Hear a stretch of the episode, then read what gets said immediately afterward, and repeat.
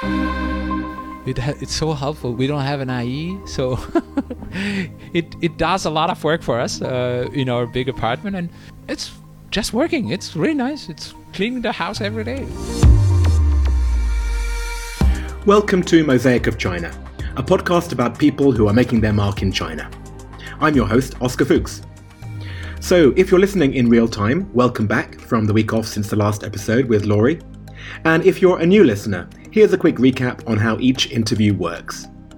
The first part of each recording is a straightforward two way conversation, which starts with the guest introducing an object that in some way describes their life in China. In the second part, I ask every guest the same 10 China related questions, all on the theme of their personal experiences and opinions. And then in the third part, I ask the guest just one final question, which is simply out of everyone you know in China, whom should I interview for the next season of Mosaic of China?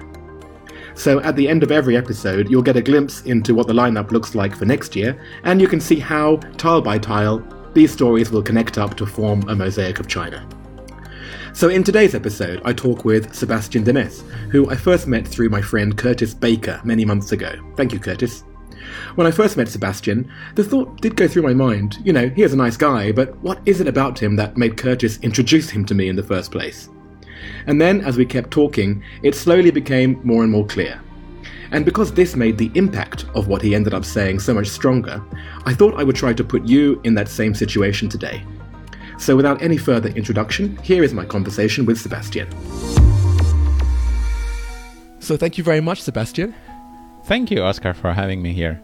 Well, I'm here with Sebastian. Sebastian is the VP of Digital Business Service and the head of the COE for Greater China at SAP. Yeah, that's what I do. You've been in China now how long? Uh, I've been in China for seven years, starting the eighth uh, one now. Yeah, so feel so long, and on the other side, feel like yesterday. Right.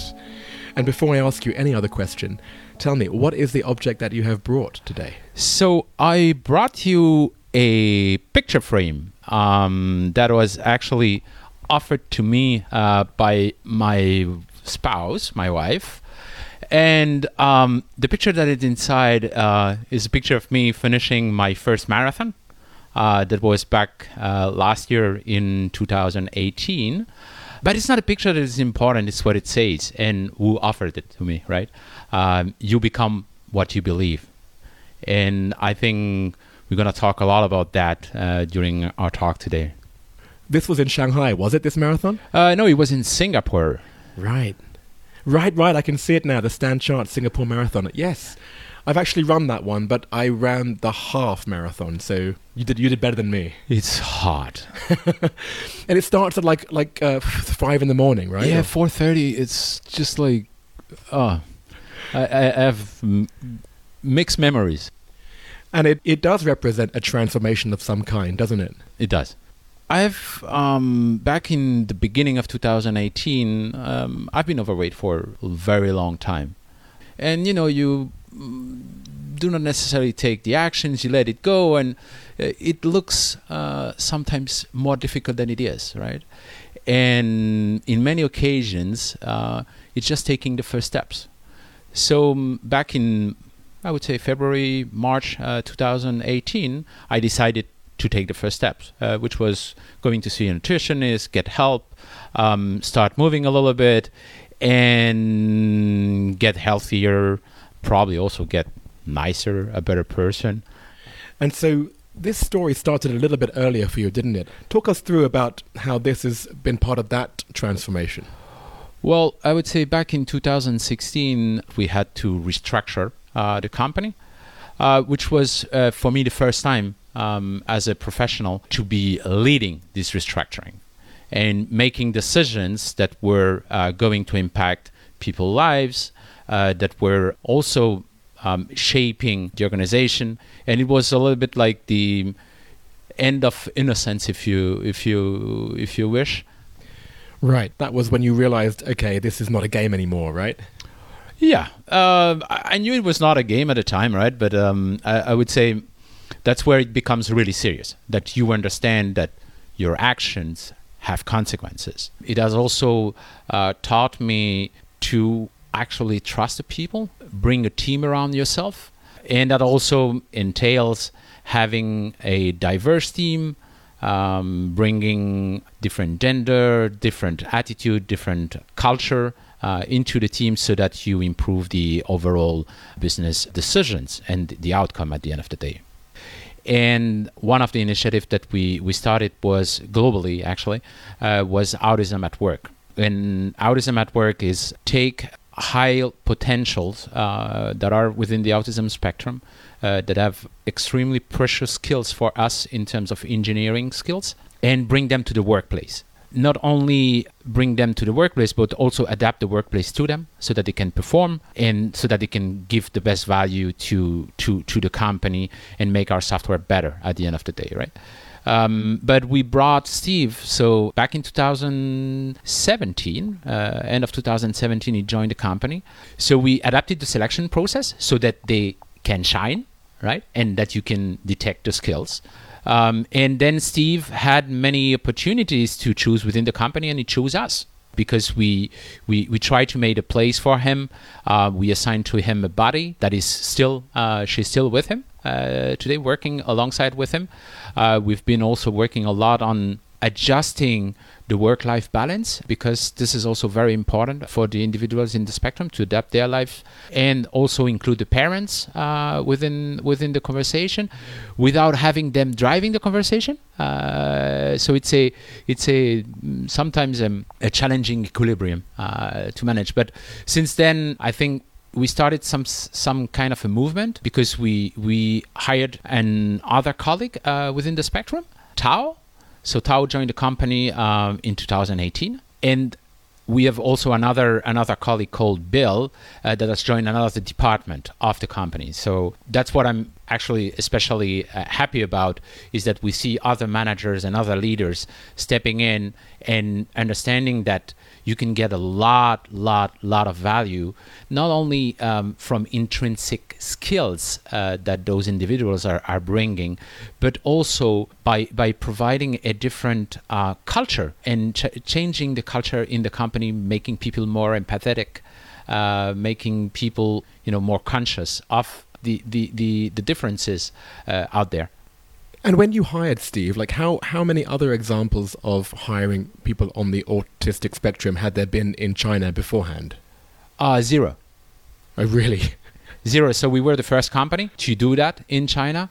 Generally speaking, what we, what we have observed uh, for disabled people in China is that because of the tax relief, uh, employees are and companies are actually hiring people in with disabilities, but they are not using them. They are not uh, actually making them work. And more than anything, it was more reserved to uh, manual work uh, rather than intellectual work uh, because Steve is an engineer. So he works with customers, uh, with other employees on solving uh, very complex problems that are actually um, impacting the business of our customers if they're not solved. So he's an integrant, very important part of our system here in China. And I guess without talking about Steve individually, but just in general, what are the advantages and what are the challenges? So um, the the struggle is to first of all not forget that you, you're not doing a favor to no one uh, by employing employing um, Steve or Tao for, for that matters, and that they have expectations. So if you change the work, if the work that you give to them is not up to what they think is their level of skills, they're gonna tell you, and they have this high this high capacity to process things. So what you may think is adapted for a I don't like normal, but more uh, standard employee, let's put it that way, is probably not. You have to give them more work because they can process more. On the other side, sometimes it is challenging to manage also the parents because they are very present and we're blessed that they are they're around us uh, to support us and help them and help us. But on the other side, sometimes you have to draw a line whether the company takes a decision that has to be that decision and the employee also have to live with this decision sometimes right? Uh, i'm thinking about for example when a manager manager change. When i have a, a mentee in the czech republic his mentor his manager uh, that actually hired him uh, change and is now feeling a little bit unsettled uh, with the new managers uh, that hasn't chose him. So rebuilding this relation not based on a choice, but based on a matter of fact situation uh, that is coming to you, uh, it's sometimes difficult and unsettling. So you have to deal with this, uh, w- with the individuals, but also with the managers. They have also to understand uh, that certain situation has to be avoided, and that if they pay sufficient attention, and that they if they invest sufficient amount of time, the value that they're going to get back is immensely higher than the investment they, they they're going to make. And when you talk about how you know these people do change uh, in terms of how you manage them, and they change the environment that they come into, like how how have you personally um, perceived that? Well, y- you you for sure become way more empathetic. You base your decision on different criterias, right? Um, not only on the pure immediate outcome that you can get, but way more on the long term uh, soft impact. Um, how do you measure the impact of a positive culture? Very difficult to measure. Nevertheless, I'm completely convinced that it's producing an incredible outcome. How do you measure happy people? Uh, how do you measure people uh, that are more capable of understanding um, someone else? And how does that impact our employees and their relation with our customers? So this is on one side the, the, the very interesting part, and on the other side the, the very difficult part. and What about on a on a personal level? So if if we talk about um, you know inclusion at SAP, what about you personally? Like how how would you describe what your management style was before um, compared to where it is now? Well, I, I would say I, I am more of a uh, alpha leader, right? I like things clear. I like things going forward. I tend sometimes to be impatient, result driven, and and so on. Um, and and and sometimes you just forget that that they are different people in the room. Th- there's been a turnaround point for me, uh, which was um, we brought Steve and, and, and Thomas. Thomas is from the, the Czech Republic to a Autism at Work um, conference in Nanning in in the south of China, and we had this crazy idea to do a panel discussion right? So uh, in Chinese and in front of a fairly large audience for two young individuals within the spectrum, just to show that autism is a condition, it's not a fate. And dur- during this discussion, that was obviously very interesting to see their point of views and, and their, their experiences. I I stopped while I was on stage and, and saw Steve mother looking at her son. And you, you know those um, eyes that you you transmit pride and genuine love? So that was for me back in 2018 my bonus.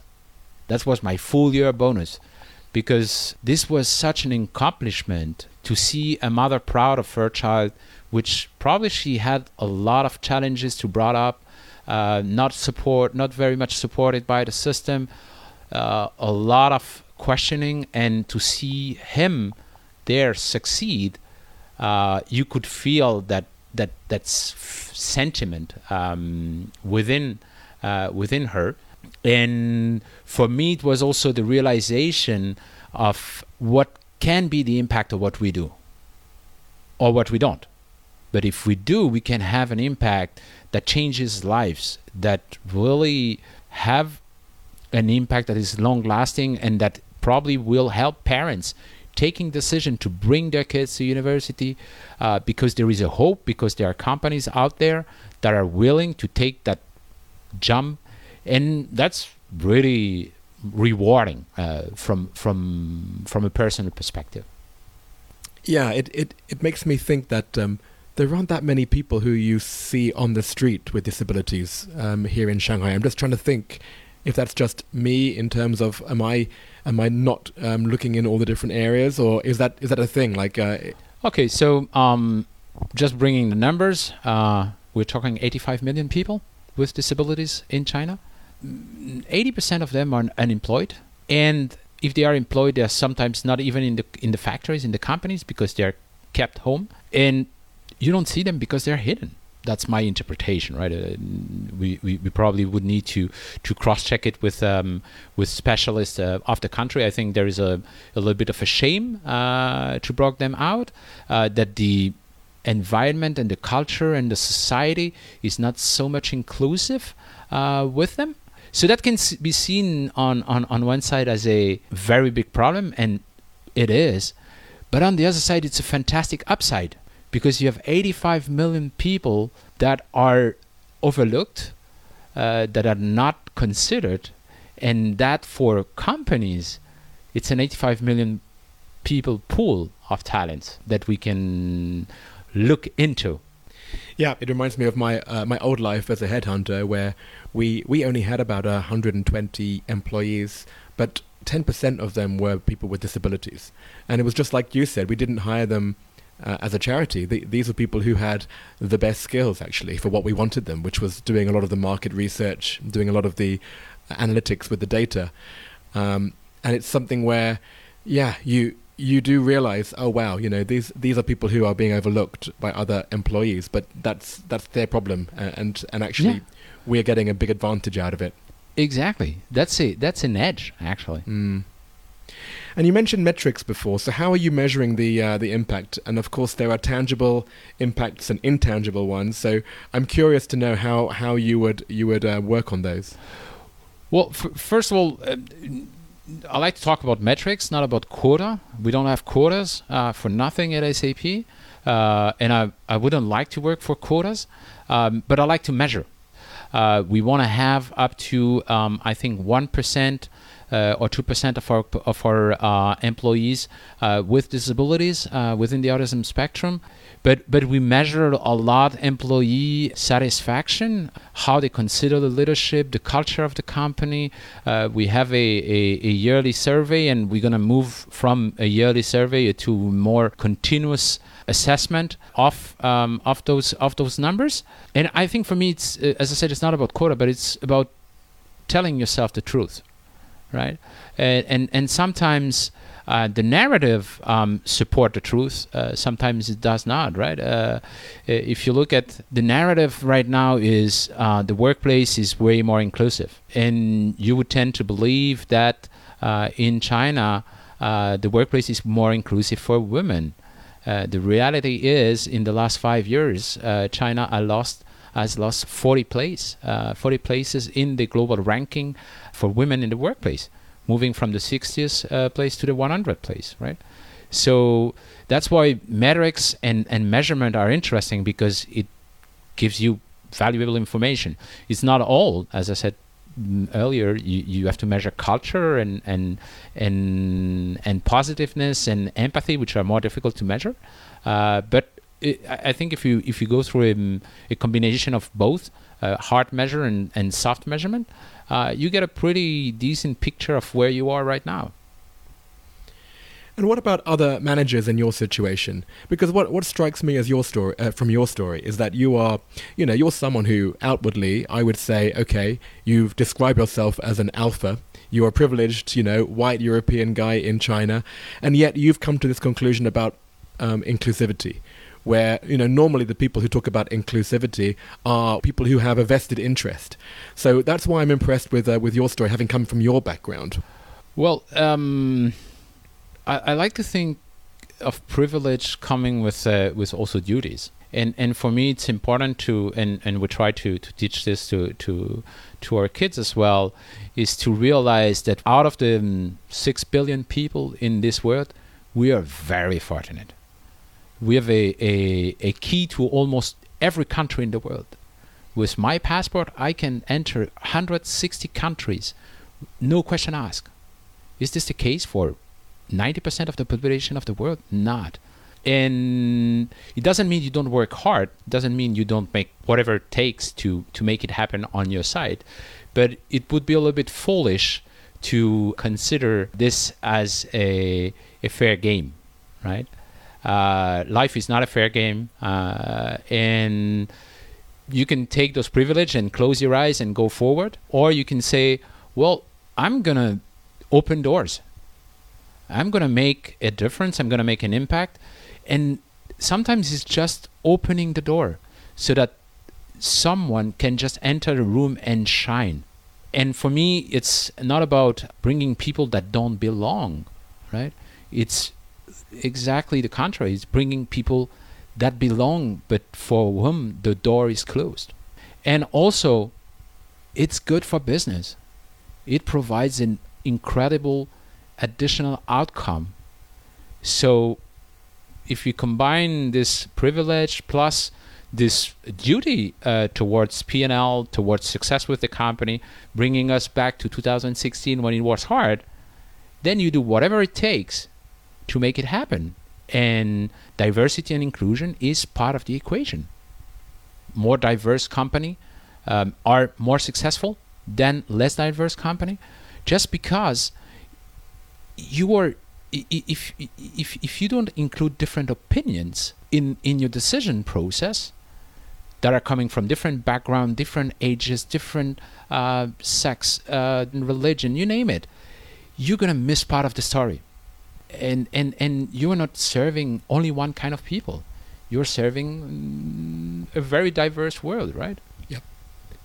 For for for me right now, um, I, I came to realize that we are actually at the crossroad, and that you you you have to choose your path, right? and if if you choose the path of diversity and inclusion you can change people's life N- not for today for um, the generations to come think about people that have um, a, a, child that is uh, w- within the autism spectrum they ask themselves should i educate him why should I m- make him go through all the challenges, all the difficulties, if there is no price at the end of the day, right? At the end of the road, if there is no employment, if there is no place for them. And I'm not, not talking about only autism. You, you can think about blind people, about other type of disabilities. If you adapt companies to them, you're bringing a whole set of opportunity to this community of people, right? And and that's what I'm I'm thinking about when when I talk about long lasting impact. It's not only for Steve for Tao, their fate is almost fixed today and unfortunately right it's for the generation to come. Very good. Well thank you very much for that sebastian. I look forward to hearing what happens in the future with your project. Uh, well i should say many projects. Um, but in the meantime let's move on to part two. And question one what is your favorite china related fact? Um, it's a very simple one. It's 1.4 billion people. I love these numbers because it's a um, uh, it gives you first of all a very very accurate sizing of the country. It's also for companies, I believe, especially Western companies, some kind of mirage, the illusion of capturing this 1.4 billion people market, right? Having spent seven years here in China, I've seen so many companies with that in mind coming to think you're going to conquer this market uh, I think in China you have to uh, make a lot of adaptations uh, to make a difference here in China. Mm. Do you have a favorite word or phrase in Chinese? Oh, uh, Tingbudong. um, I, I, I love this one because I, I always tend to think that if you say I don't understand, for example, in France, uh, my home country, or I don't know, maybe in England, people look at you and say, ah, another one that comes and he doesn't understand the language. And here it's a completely different attitude. They laugh with you. And sometimes they keep on talking Chinese, and you're just like Tingbudong again, right? Uh, or they, they many times they make the effort to make themselves understand, right? So uh, I, I like this contradiction of a, a a, a, word that you speak in Chinese and saying, I don't get it, and the doors that this opens. Nice. What's your favorite destination within China? Um, my favorite destination would be Jiuzhaigou, mm. uh, which is in Sichuan. It's a wonderful alpine style valley with beautiful lakes and and it's very close to Tibet. I remember it when we visited 5 years ago because it was the unexpected. If you left China, what would you miss the most and what would you miss the least? I will miss the most the people, uh, the people I work with, uh, the team, the because over, over those seven years you've seen them grown, build their families, have children, struggle at work, grow as person, as professional, um, and this is probably the part I, I, would miss the most. Anything you wouldn't miss? Uh, the airlines. Oh, now why? Ah, oh, they're always late. It's it's very stressful. I I, I, I, I, love the train. I, I think the train system in China is wonderful, but the, the the the airlines and the fact that it's always delay and that you have to wait for hours is just like very stressful. That's someone who's done a lot of business travel. I yes. can I can see in your face. is there anything that still surprises you about life in China? Every week, almost every day, there is something that is, oh, I, I didn't think th- this would be possible, right? One of, one of, one of the, the, the, the latest one was uh, I was running around the city and, and in Pudong and, and I actually found a bike cemetery. You notice uh, th- those um, sharing bikes? They go somewhere to die, and this place is like five football fields. It's the the other side of the sharing economy is what do you do with this? It's also for me uh, pictures a lot of how innovation goes in China, uh, which is let's do it, go forward forward with it, then start to regulate, and then eventually uh, fix the issues that are going uh, to happen. Uh, whereas in Europe or in Western countries, it's a little bit, oh, let's not do it because we have this and this and that and that reason, right?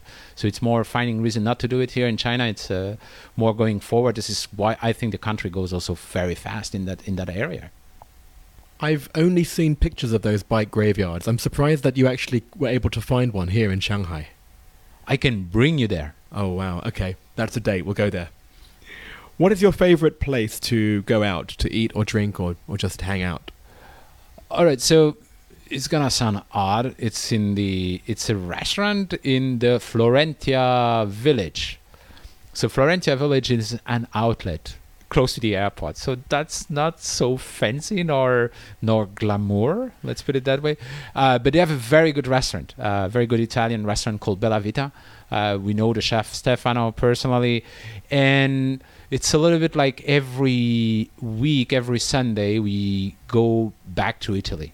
Nothing fancy, nothing fusion, just traditional Italian cuisine where you can find a little bit of home and, uh, you know, uh, spend good family time. And that's because your wife is Italian, right? Yeah. if an Italian likes it, then it must be good. What is the best or worst purchase you've made in China? Uh, the best purchase is actually a Xiaomi vacuum robot. It ha- it's so helpful. We don't have an ayi, so it it does a lot of work for us uh, in our big apartment, and it's just working. It's really nice. It's cleaning the house every day. Amazing. Um, what's your favorite WeChat sticker? It, it, it's a pretty stupid one. It's just a an old lady that is just laughing at, and I, I, I think sometimes we, we are too serious and it's just about laughing. Excellent. I'm going to use that one. What is your go to song to sing at KTV? Um, oh, that's a, not a fancy one. That's a John Denver, Country Roads, Take Me Home. Oh, the classic. Yeah, classic one. Easy to song to sing, but also a lot of um, meaning. In the first years in China was a, a, a, song to that were referring to home in France, and over the years, home is now is here. Right. And finally, what other China-related sources of information do you use? Uh, funny enough, I, I, I read the China Daily I like to to to read those newspaper, uh, not so much for their impartial view, uh, but I'll, I like to read it to see a little bit the, the narrative, to grasp a glimpse of where the country is going, uh, what is the um, official thinking of it, and I do what not so many people do now. The, I cross references. Right, right. I agree with you. Like nowadays, unless you're reading five different sources, then actually you don't really know the full picture. Exactly. Well, thank you so much, Sebastian. That was amazing. Thank you for having me, Oscar. It was a real pleasure to be here. Well, before we go, the last question I ask you is out of everyone you know in China, who would you recommend that I interview next? Um, I would like to recommend Marina. Uh, Marina is actually working uh, in the Inclusion Factory in Taicang. Uh, she's a social worker and social program manager. She's helping people with disabilities, uh, creating a friendly environment for them to include themselves into the society, make a difference, and also helping companies like SAP or like others to be more inclusive and create an adaptable and welcoming workplace. So she's the one. Amazing. I look forward to meeting meeting with her. And thank you so much for your time. You know, it was a real pleasure. Thank you very much, Oscar. I made this point in the recording itself, but what impresses me about Sebastian the most is the way in which he puts himself out there as an ally for diversity and inclusion. Not just because of any self interest, not because uh, he feels pressured, not because he feels guilt tripped, but simply because it makes sense. So, hats off again to Sebastian. I hope even the most hard nosed leaders of the corporate world can agree on the business case for diversity and inclusion, even if for nothing else. Let me also make a quick extra point on the airlines in China that Sebastian mentioned. So, domestic flights in particular can definitely be a nightmare when it comes to delays, um, and these can be for the same old reasons as anywhere else, especially with bad weather or with you know the strain on air traffic control, things like that. But the part which makes it especially bad in China is that a very large percentage of airspace here is reserved for the military. Some estimates online put it at about 70%, some even higher, at closer to around 80%. And that leaves very limited airspace for commercial airlines. So the airspace can be arbitrarily closed, and it's truly no one at the airline's fault. I've posted a couple of images about this, um, including a funny photo that someone took at an airport in China. I won't spoil the punchline, but it's the kind of thing you would find funny to maybe look at it now, uh, but you wouldn't find it so funny if you were looking at it while delayed at the airport. Let me race through the rest. You will see. So, uh, Sebastian's object. Uh, you'll see his favourite WeChat sticker. That's the laughing grandma. I'm pretty sure that's a Russian laughing grandma, but you be the judge. You will see a photo of Steve from the time he was on the panel discussion about autism at work. You'll see Sebastian's favourite phrase in Chinese, that's Tingbudong, which is I don't understand. Actually, interestingly, that is only used if you don't understand what you're hearing. That's what the ting part means. If you can't understand something which you're seeing or reading, the phrase is kanbudong. There is the bike cemetery, there is the Bella Vita restaurant, there is the vacuum robot, which incidentally is the same answer that Eric from episode 3 gave to the question about purchases in China, except for Eric it was his worst purchase. And then there are photos of Jiuzhaigou, the place in Sichuan, which um, Sebastian says is his favourite place to visit in China. He went there a few years ago, and there has been a big earthquake um, in Sichuan since then, and I'm not sure exactly how things look there now, or even if it's totally opened up to tourists at all. So if you're listening and you know, then please get in touch. Mosaic of China is me, Oscar Fuchs, editing by Milo Di Prieto, artwork by Denny Newell, and China technical support from Alston Gong. Let me just say um, a quick thank you to Milo, who has helped to create the sound of this podcast. He has also been teaching me how to use the editing software myself, and I had a mini crash course from Sarah Borbor of the Unravel podcast too. Thank you, Sarah. And I'm very proud to say that at the end of all that, the majority of today's episode was hand edited by me. Milo will continue to be offering editing support. I'm still a long way off from being able to do one of these all on my own. Uh, but look, I hope you didn't notice too many mistakes this week, and I will see you again next time.